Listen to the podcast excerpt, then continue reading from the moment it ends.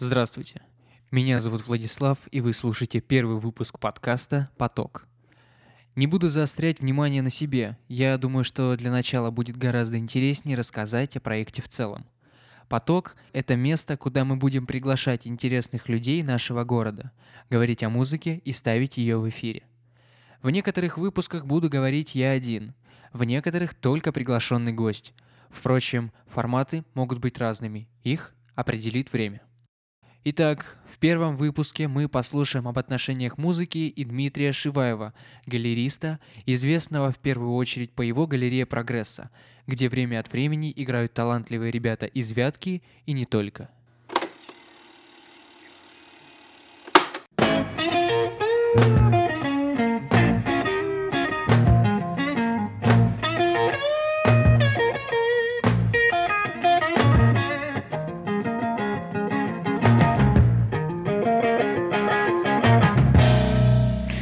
Это было 90-й год. 90-й год. 90-89. Угу. То есть э, у вас была компания ребят там неравнодушных? Это были друзья, мы закончили школу и стали заниматься. Ну, до этого я занимался спортом, играл хоккей, шайба и футбол. Пять или шесть лет, или семь, не помню уже. А после этого мы закончили школу и стали... И мой друг э, как бы из параллельного класса сказал, хочешь поиграть в музыку? Я говорю, конечно, хочу. И пошел, сел за барабаны, и мы сразу стали играть по нотам, причем была официальная студия при Доме культуры Родина. Был преподаватель. Кирове. Киров, город да. Киров, да. Угу, угу. Город Киров, э, ДК Родина. Тогда его только построили, как бы, ну, он обживался там, наполняли его событиями. И мы играли Виктора Цоя по нотам. Цой, потому что это нам близко, мы этим жили. А по нотам, потому что преподаватель сказал, ну, если вы хотите это играть, играйте точно. Это не было как сейчас, это не было как бы так не Блик делал, а попсово, как это делают сейчас некоторые исполнители. Мы это делали совершенно по другим причинам. Мы делали, потому что это нам нравилось. Ну, да. И этого было достаточно. Для меня самое главное правило, если это нравится, значит, э, как бы я этим занимаюсь. Если это мне приносит радость, значит, я этим занимаюсь.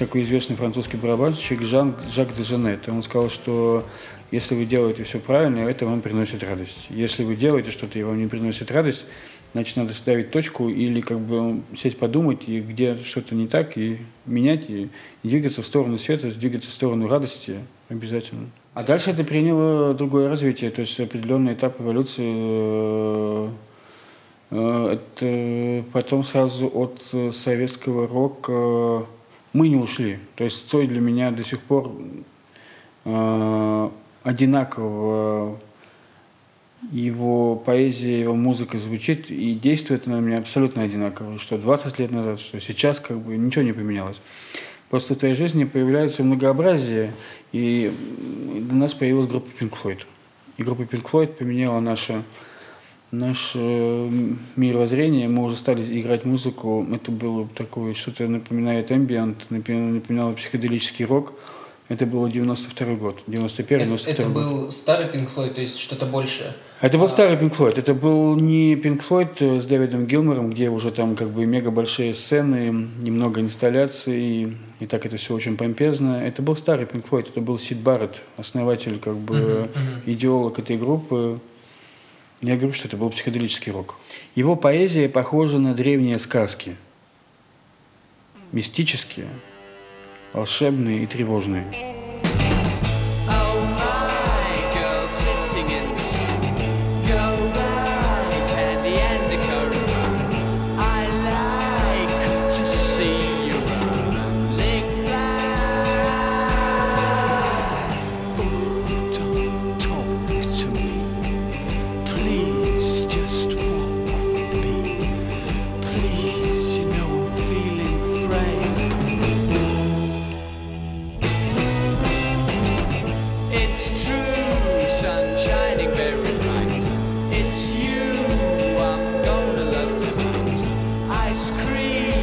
В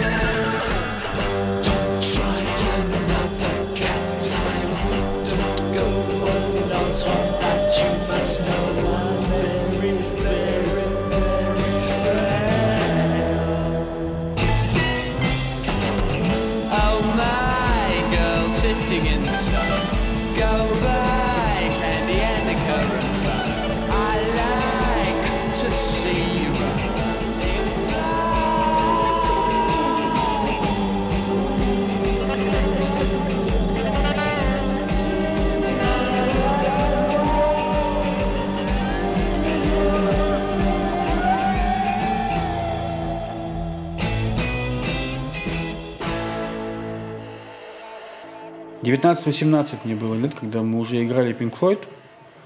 Э, и тогда же мы играли уже группу Крим у Клэптона один в один. Вот, вот, вот нам что-то вот захотелось. Мы играли группу Стил Нэш Янг, это блюзмен. Ну вот блюз, Pink Floyd, многообразие как бы мирового опыта. Конечно же, Битлз, конечно же, Элвис Пресли. Но сознание нас, конечно, повлияло Pink Floyd. То есть э, мировосприятие поменял Pink Floyd. Мы так вот э, после русской эстетики рок э, раз и появился Pink Floyd. И поменялось. Это то же, то же самое, что можно образно сравнить, что ты из парка вышел в лес.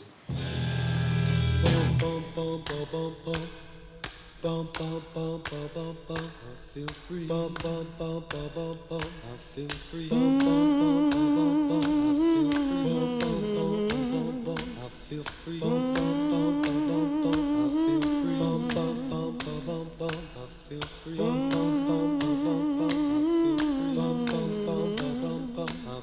free.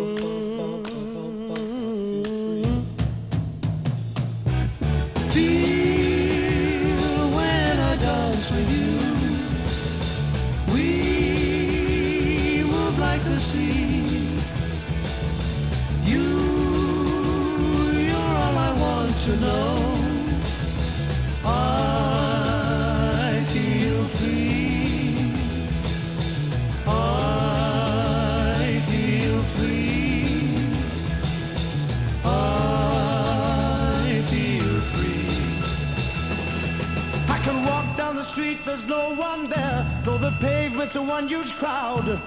I can drive down the road, my eyes don't see. Though my mind wants to cry out loud.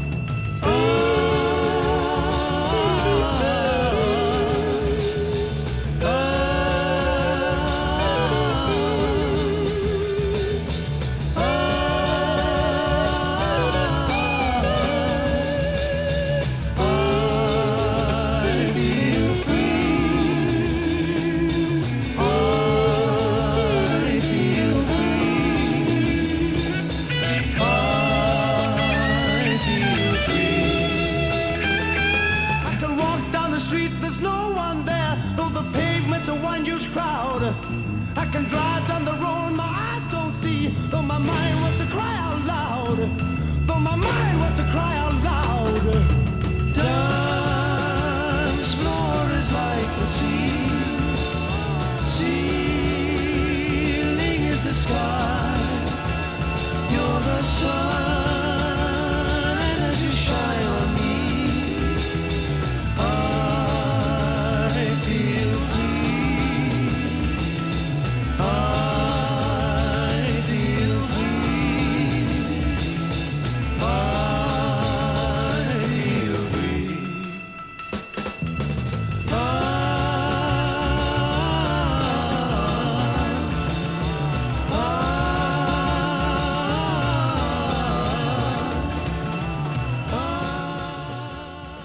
Музыка – это главная молитва для меня на сегодняшний день. И тогда было, просто тогда я это и не понимал.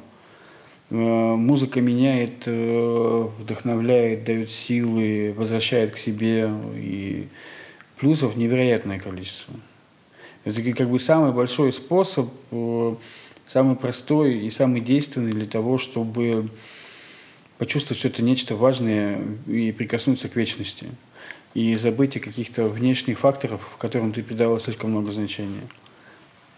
Это напоминание. Вот древние мудрецы, они себя окружали определенными предметами, которые там сложные моменты их жизни помогали им вернуться к той ситуации, где им было бы как бы понятно, что то, что сейчас происходит, это всего лишь временный этап. И нужно научиться к этому относиться и смотреть на это со стороны. И музыка в этом главный союзник и помощник. Как бы. это... И она понятна всем. Она понятна прямо в моменте. Там скорость просто бешеная для того, чтобы невозможно поймать, как быстро она действует по сравнению с поэзией, потому что поэзия, изобразительное искусство, э, это нужно какое-то время, чтобы у тебя открылась какая-то дверь.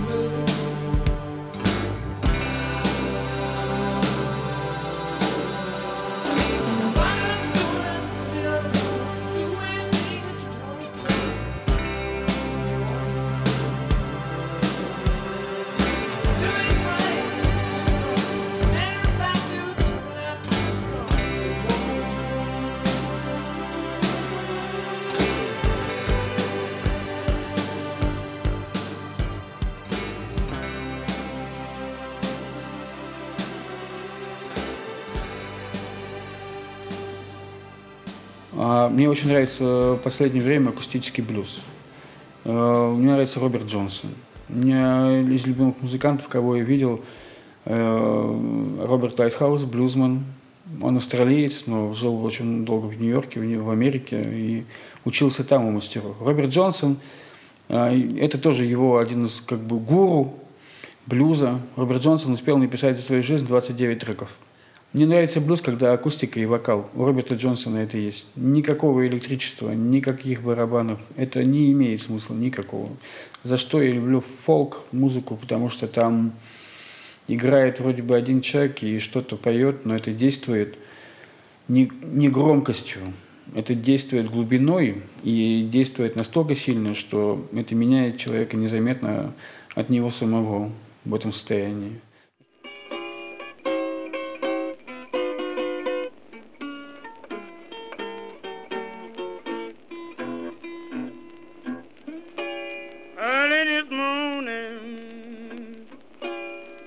lounge upon my door.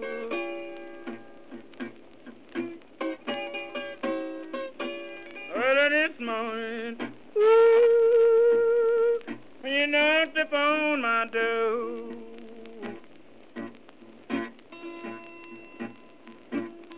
And I said, hello, Satan, I believe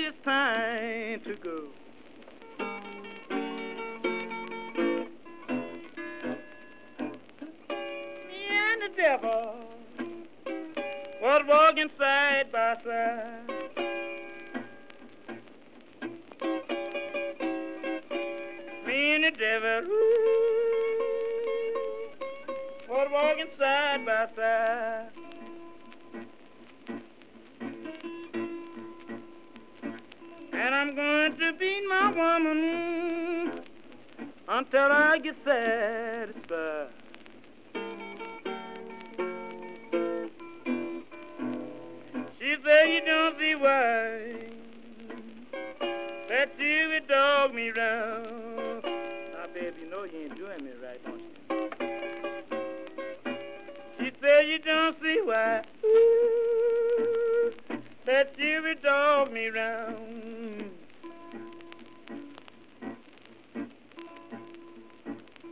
It must be that old evil spirit so deep down in the ground.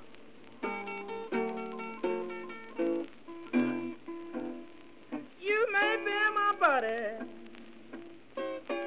about highway side. Babe, I don't care where you be my buddy when I'm dead and gone. You may be my buddy.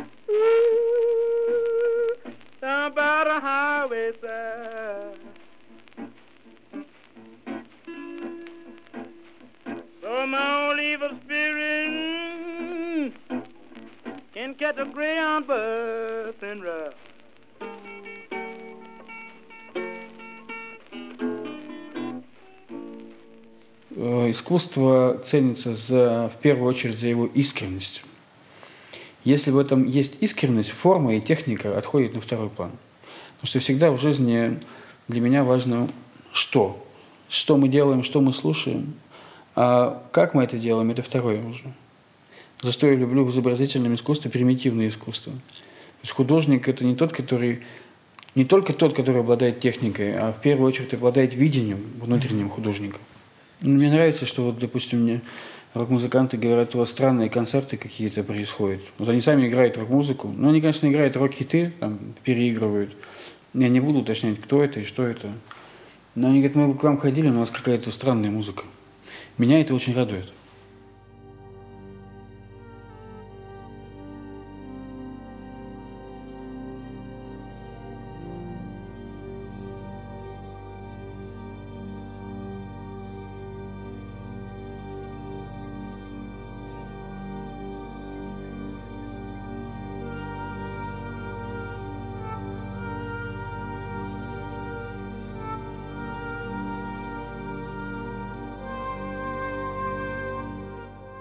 Самом деле наша задача, допустим, как галереи и как личности, наши, мы, как великий Энди Орхол, стираем границу между высоким и массовым.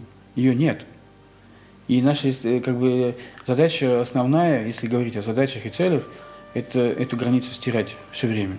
И вовлечь человека в игру под названием как бы, получение вдохновения, удовольствия и новых впечатлений от искусства. Потому что даже вот взять такой фактор, что вот не все могут позволить себе поехать в путешествие. А знакомство с искусством – это одна из форм путешествия. Это эмоциональный отдых, это и в это, это не нудное, просто неправильно ее подают, как бы, эту форму э, как бы, общения с искусством. Это такой же праздник, как кататься в детстве на санках. Нам важно, чтобы каждый человек включался в процесс и сам думал. То есть не отвечал на вопрос, не ждал, что мы ей ответим, допустим, да, или художник ему ответит. Вот в изобразительном искусстве ведь важно, э, у специалистов, знаете что, когда он приходит, он смотрит картину, они вообще приходят всегда одни. Они не очень любят приходить на открытие, потому что там толпа народу, все шумят, галдят, тусуются. Хотя это, мы это любим. Они приходят отдельно и ходят, э, и им важно залезть в голову художника.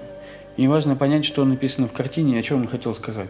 Потому что художники, как правило, они, у них всегда есть тайный смысл в работе.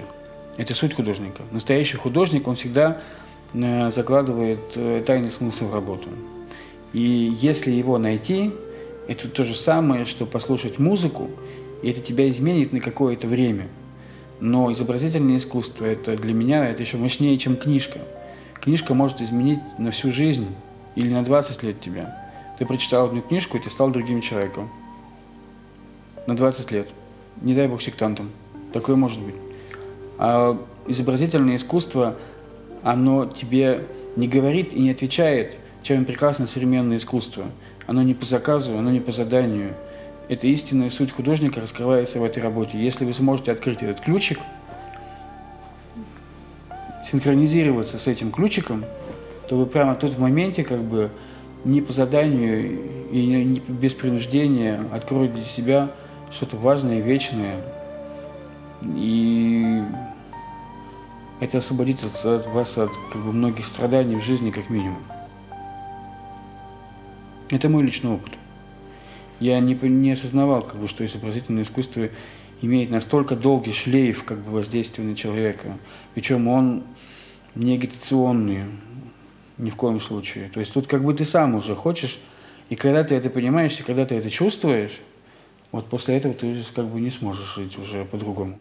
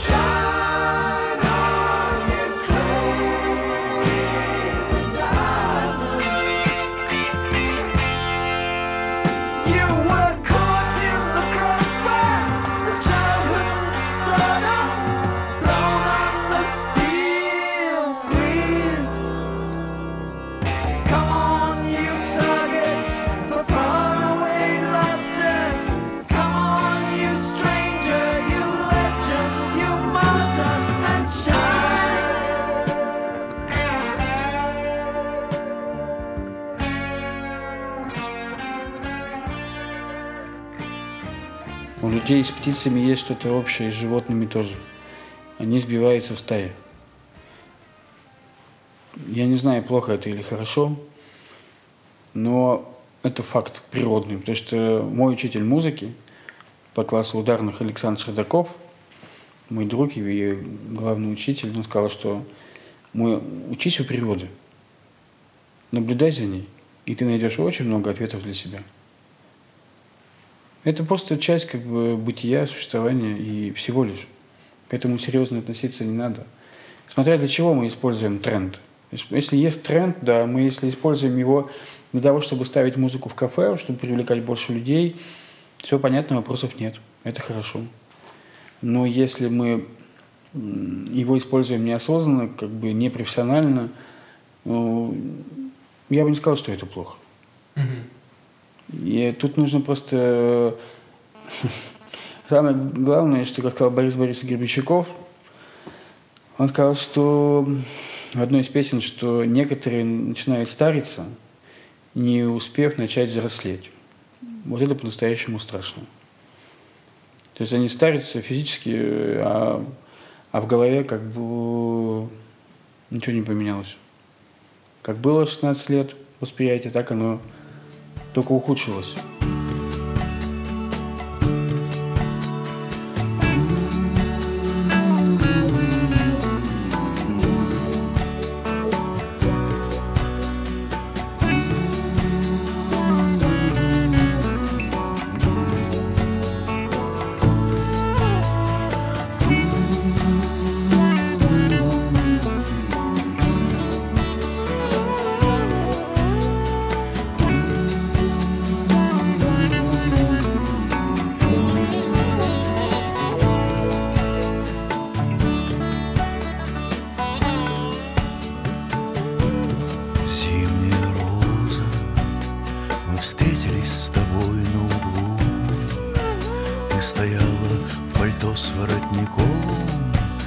Сказала, сейчас я умру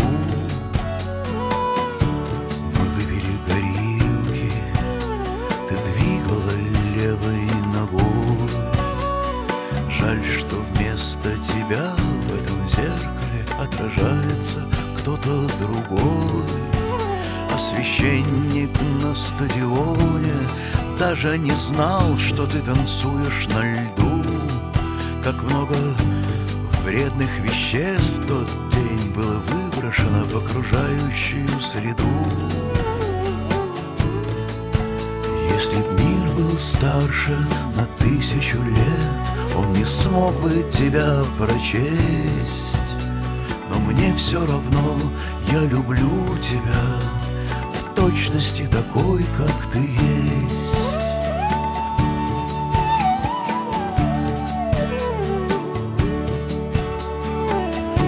Встретились в семьдесят третьем.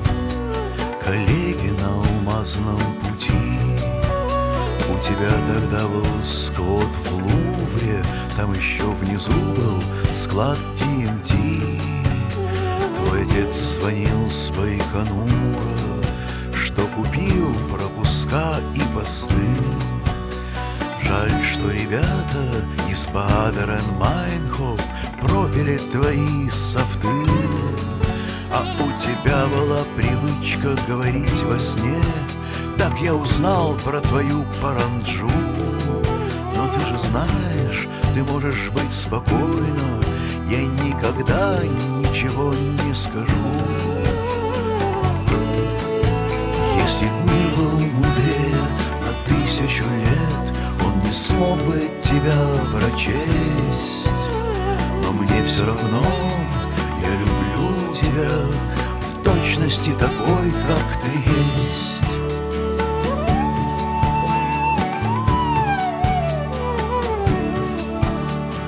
Помнишь, у тебя был японец из чайной школы Джоши Энро? Вы с ним пытались раскопать на Юкатане мощи Мерлин Монро. Ты сказала мне, держи свое при себе И не оставляй следов. И как Савонарола Ты ушла в Антарктиду Растаяв среди вечных льдов. Но я сохранил твои вещи Даже эту голову из Сан-Тропе. Я знал, что рано или поздно Звезды выстроятся в ряд, и мы Сойдемся на одной тропе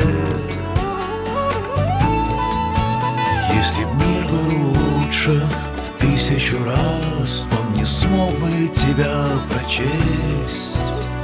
Но мне все равно, я люблю тебя В точности такой, как ты есть.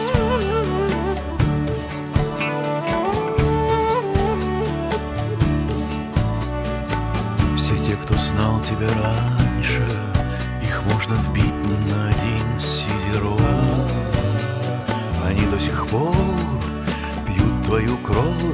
называют ее вином Но нет смысла таить на них зла Я даже не хочу о них петь Просто некоторые старятся раньше, чем успевают начать взрослеть. А я не знаю, откуда я, я не знаю, куда я иду. Когда при мне говорят, все будет хорошо, я не знаю, что они имеют в виду. Если б мир был мудрее в тысячу раз, он не смог бы тебя прочесть. Мне все равно, я люблю тебя, точно такой, как ты есть.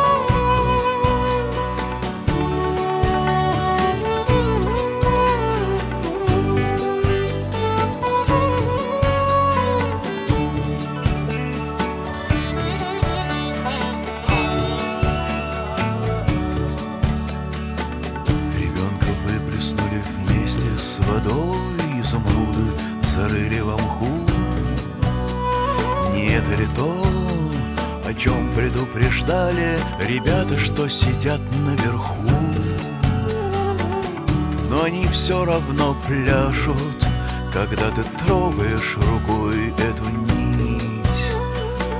А любовь это или отрава Я никогда не мог определить.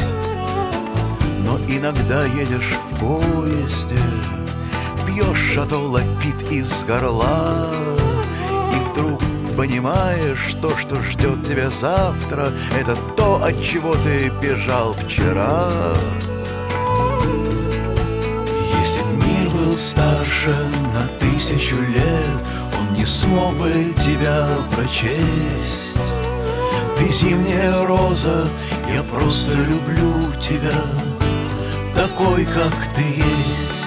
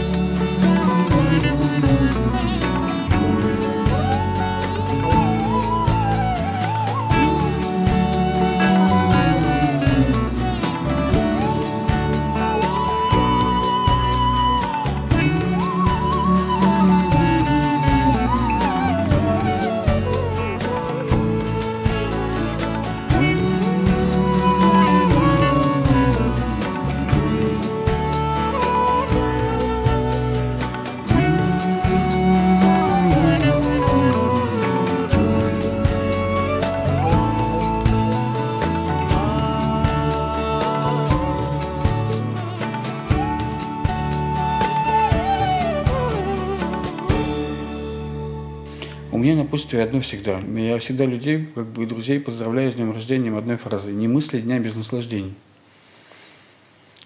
Эта фраза мне не принадлежит, принадлежит она древнему японскому поэту, э, создателю танков, это Рубока Шо. Не мысли дня без наслаждения – это фраза не то, что пускаться во все тяжкие, а то, что переосмысливать свою жизнь э, в сторону удовольствия и радости. И в любой ситуации находить как бы решение – плюс. Решение в плюс и воспринимать, что вот если мы с вами идем, допустим, по лесу, да, и перед нами деревья там разные стоят, это ведь не проблема. Их просто надо обходить. А некоторые люди как бы вот идут и влепились раз в дерево, потому что там посмотрели под ноги, и для них это уже трагедия. А нужно поставить, научиться обходить деревья, делать выводы и наслаждаться своей жизнью, тогда мы приобретем бесценный дар своего существования. И нам на смертном одре не будет жалко о бесцельно прожитых годах. Это точно. И это самое главное богатство. Я могу вам э, как бы подтвердить это, потому что когда я сильно болел, я понял, что прожив свою жизнь, я понял, что все эти моменты, когда ты находишься на грани, ты понимаешь, что материальные, материальные элементы – это всего лишь декорация для чего-то главного. И если этого не использовать, а, реализации себя как в творчестве, то жизнь прожита зря.